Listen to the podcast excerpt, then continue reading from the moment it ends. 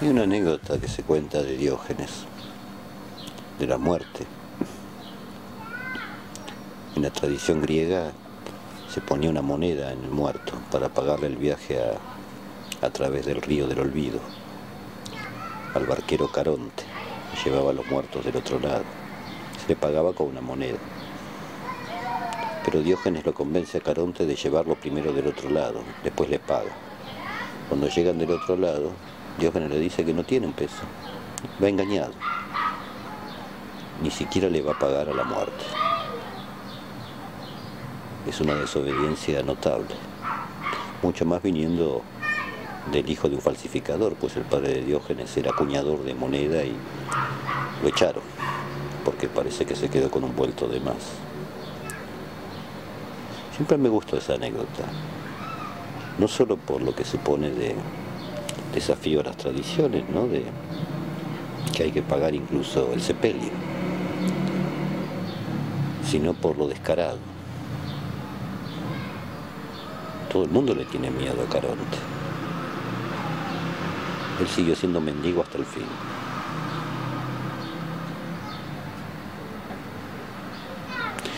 Recuerdo también algo que una vez me conmovió bastante, que fue en 1941, cuando los nazis invaden Yugoslavia, que era en ese momento un reino, tenía un rey. En realidad fueron los italianos los que se metieron ahí, pero eran tan malos peleadores que los albaneses, casi los, los griegos los echaron, así que los nazis ahí se metieron. Y el rey de Yugoslavia huyó, huyó a Inglaterra, donde pasó el exilio. Y se llevó junto con él los, las insignias del poder, o sea, el, el cetro, el sello real y la cuña de moneda. Y en Inglaterra acuñaba moneda yugoslava en pequeñas cantidades para demostrar que no se había entregado el país al vencedor. Es un absurdo simbólico, pero muy interesante. Un país tiene derecho a emitir estampilla y, moneda. Y él siguió con ese derecho, demostrando que donde él estuviera, ahí estaba Yugoslavia. Esas monedas valen una fortuna hoy, por el valor simbólico que tienen, no por la cantidad solamente. Es decir, él no se había entregado. Ese gesto de un rey exiliado sin ningún poder emitiendo dinero me impresiona mucho. De la misma manera que existen también todavía, de un valor incalculable, las monedas partisanas. Es decir, lo que los partisanos que se iban al monte, partisano, el que toma partido, que se iban al monte les pagaban a los campesinos cuando les requisaban comida, les daban una nota con, que supuestamente cuando triunfaran se les iba a resarcir. La mayor parte de los que recibieron esas notas las rompían enseguida porque era peligrosísimo tenerlas. Se terminaba en un fusilamiento. Algunos las guardaron. Hoy tienen un valor incalculable. Eso de emitir la propia moneda para no reconocer la moneda del triunfador. Eso impresiona. Eso me impresiona. Que hay formas de dispendio de dinero, de derroche de dinero que son destructivas del dinero. Y también que hay relaciones en las cuales el dinero no tiene importancia.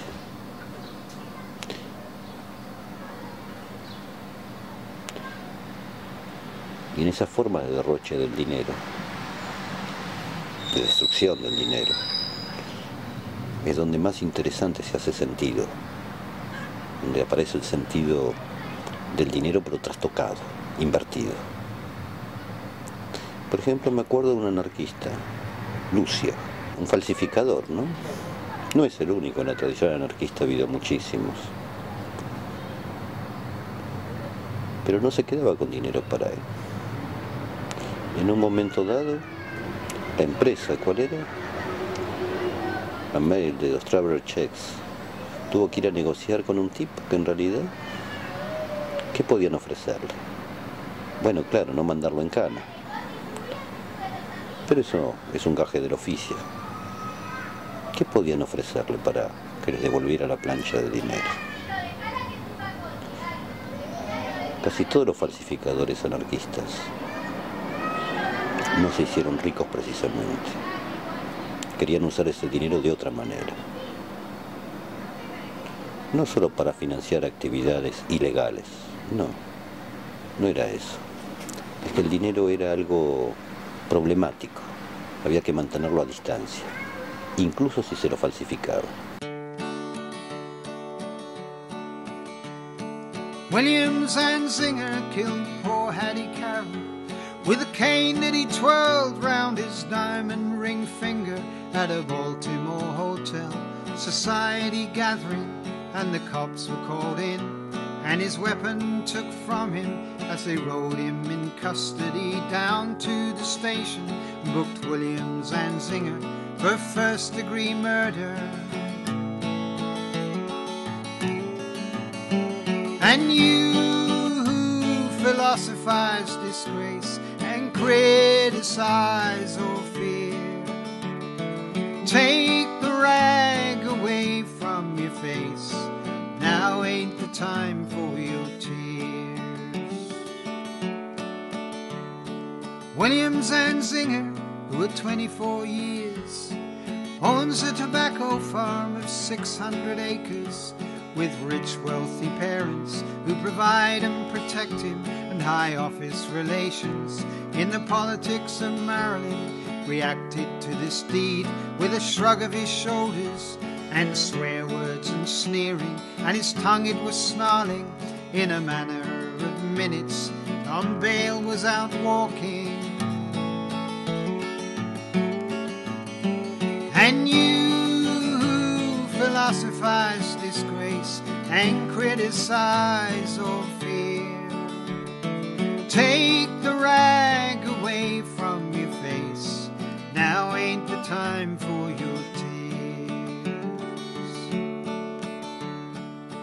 Hattie Carroll was a maid in the kitchen. She was 51 years and gave birth to 10 children who carried the dishes and took out the garbage and never sat once at the head of the table and didn't even talk to the people at the table. She just cleaned up all the food that was sat on the table and emptied the ashtrays on a whole other level. Got killed by a blow, lay slain by a cane that sailed through the air and came down through the room, doomed and determined to destroy all the gentle, and she never done nothing to Williams and Zinger. And you who philosophize disgrace and criticize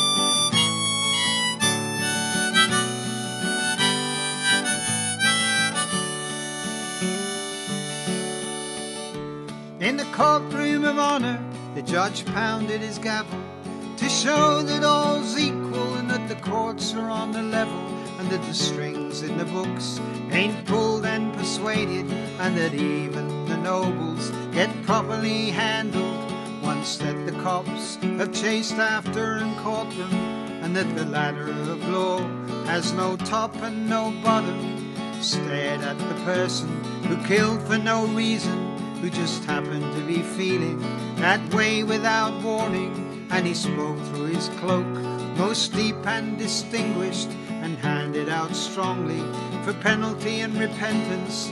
Williams and Zinger with a six month sentence.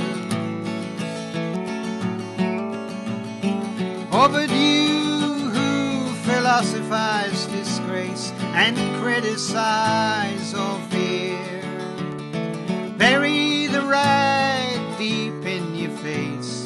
Now's the time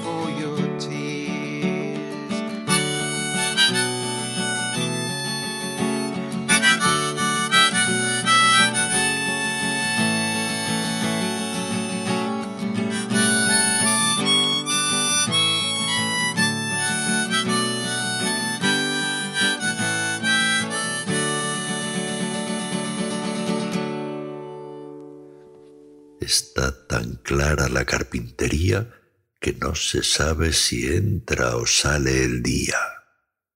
Las herramientas tienen inusitado brillo y la madera exhala su aromático soplo.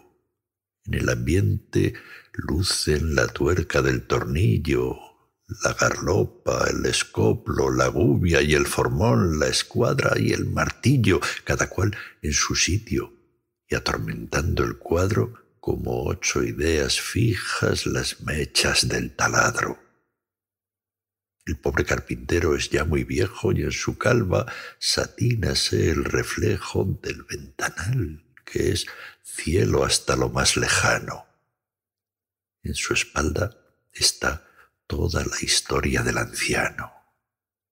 Cepilla una madera de pino y como él no habla ni hace ruido el cepillo con que alisa la tabla, ni hay nadie en el taller, ni en casa, ni fuera.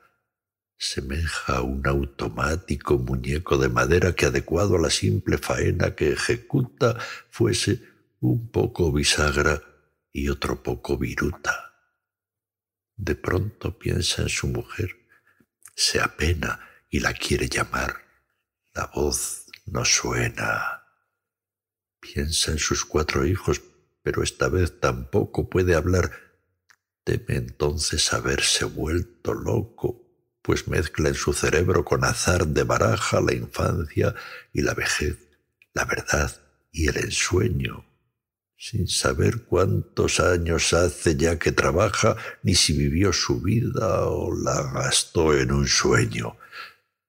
Al muerto hace ya mucho, recuerda, y vuelve al mismo trabajo con la exacta flexión de un mecanismo revolviendo en su cráneo lo absurdo con lo cierto hasta que da en creer que él también está muerto, o que en inalterable pesadilla trabaja desde los quince años en fabricar su caja. Ofuscado por tan extraña idea, suspende su labor. El pinotea insufla en el ambiente su hálito de resina y algo de tierra y selva se huele o se adivina Anochece a medida que se engendra la estrella, se espesa en la herramienta la luz y al fin la mella.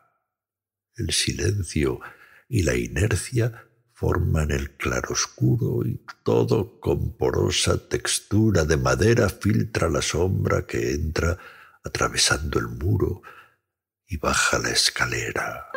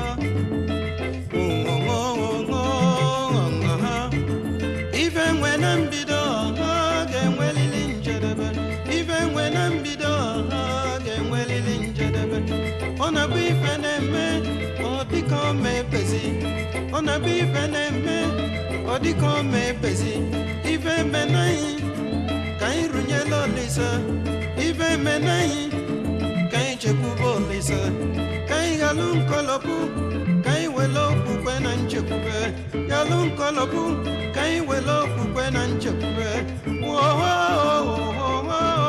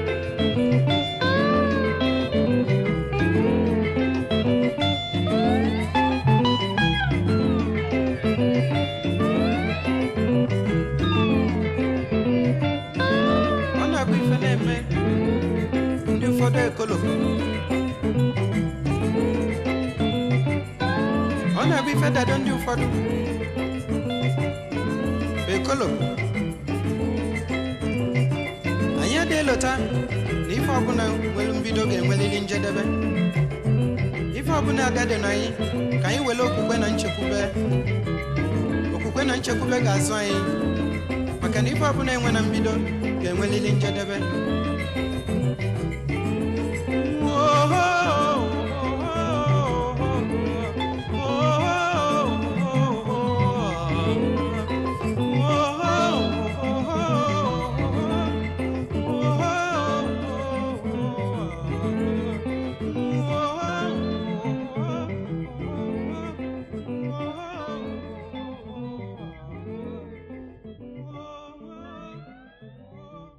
El zapallo que se hizo cosmos.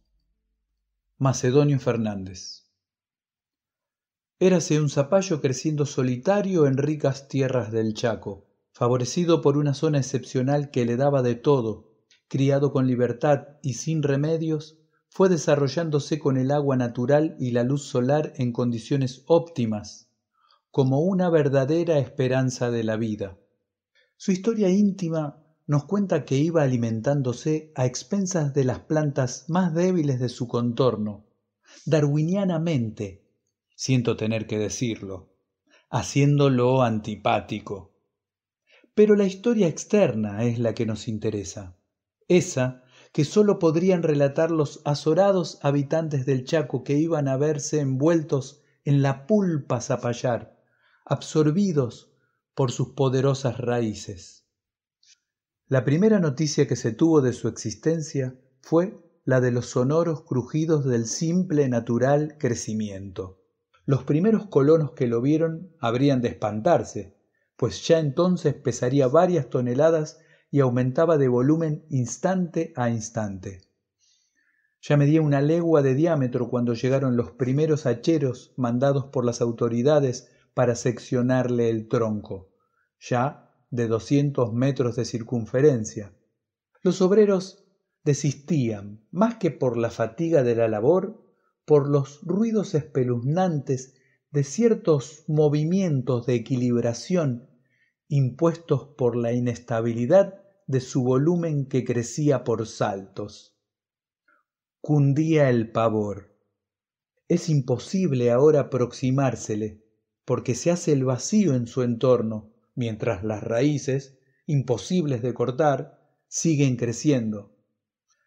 En la desesperación de vérselo venir encima, se piensa en sujetarlo con cables.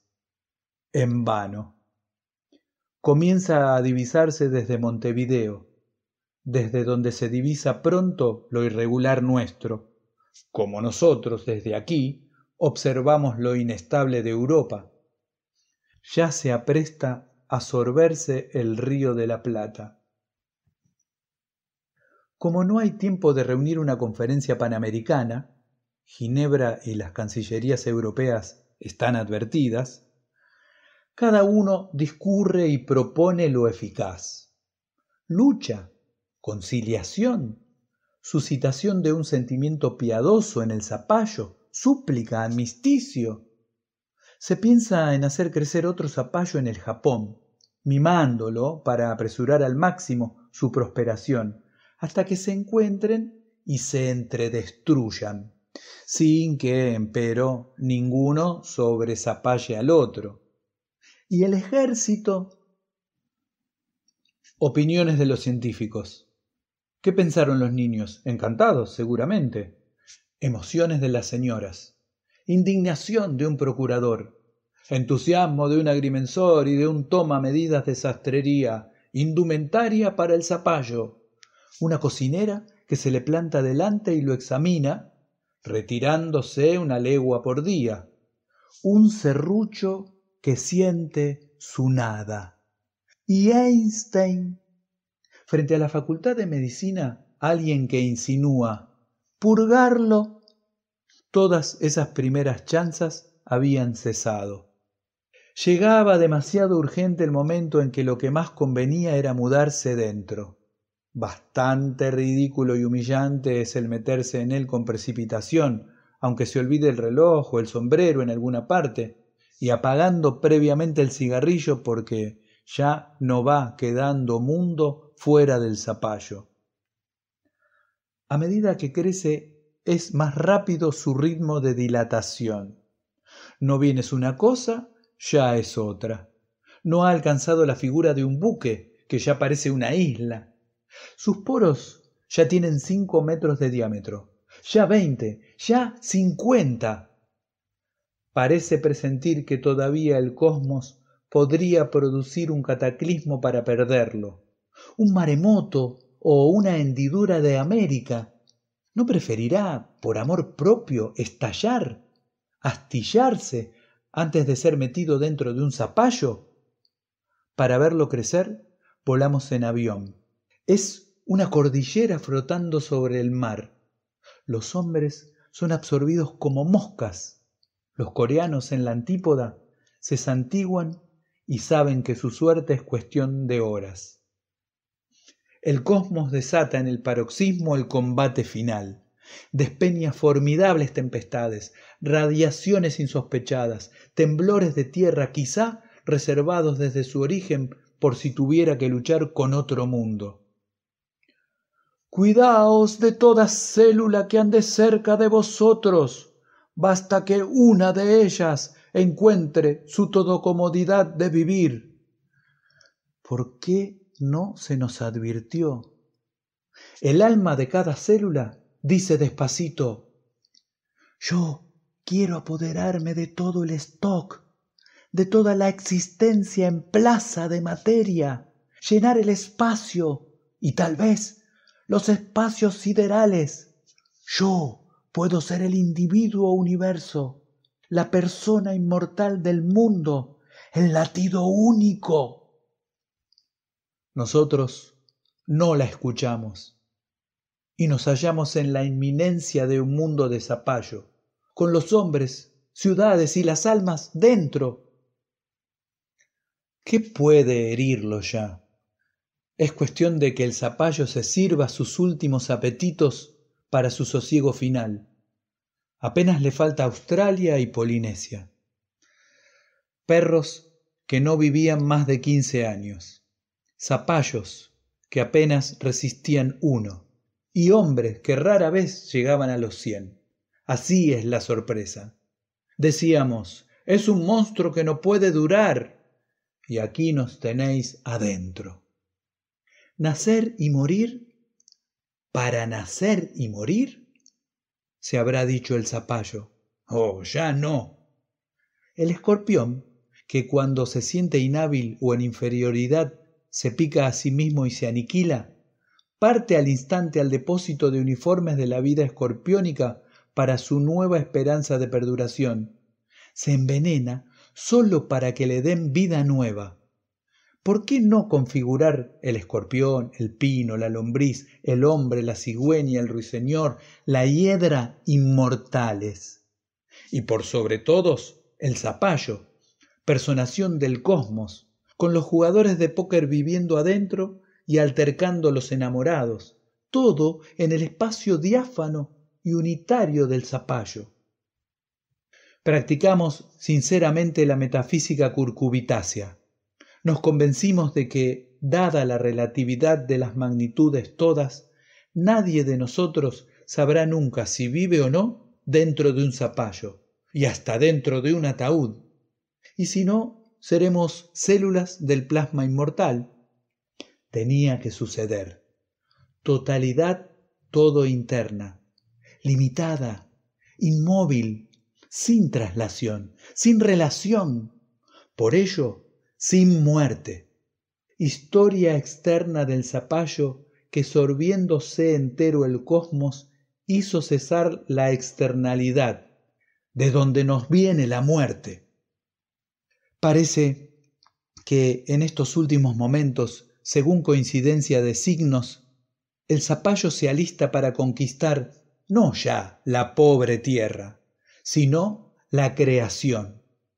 Al parecer, prepara su desafío contra la Vía Láctea. Días más y el zapallo será el ser, la realidad y su cáscara. El zapallo me ha permitido que para vosotros, queridos cofrades de la zapallería, yo escriba mal y pobre su leyenda y su historia. Vivimos en ese mundo que todos sabíamos, pero todo en cáscara ahora, con relaciones solo internas y así, sin muerte. Esto es mejor que antes.